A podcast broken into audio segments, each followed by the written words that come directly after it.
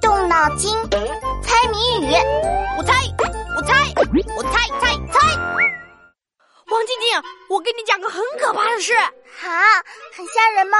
昨天晚上我睡到半夜，听到客厅有奇怪的声音，稀稀疏疏的，还有呜呜的声音。啊，是小偷吗？我吓得睡不着，也不敢动。后来声音越来越大，我爸被吵醒了，起来一看，啊，看到了什么？看到客厅窗户开着，风很大，一个塑料袋被风吹得到处跑。所以不是小偷，是风吹动塑料袋的声音。嘿 嘿，对呀、啊，惊不惊喜？惊喜个头！明明是惊吓。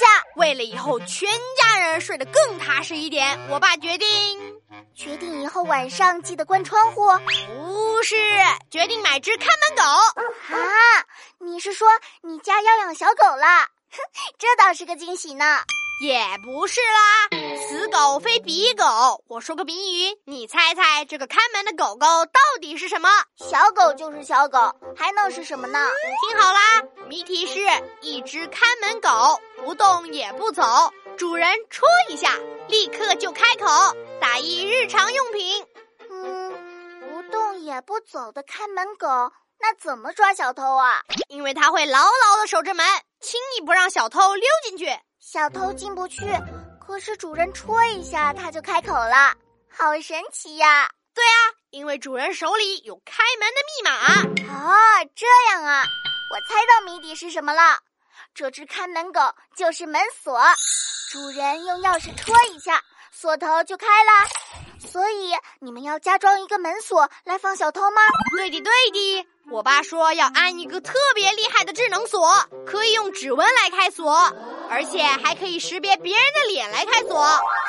很好啊，这样就不怕出门忘带钥匙啦。还有，如果发现门外有人在破坏门，这个门锁还会发出很大的警报声，哇呜哇呜哇呜！那小偷准备吓跑了。这个门锁好智能，好聪明啊！对啊，你说这个智能锁这么聪明，会不会帮我写作业呀？你呀、啊，想得美！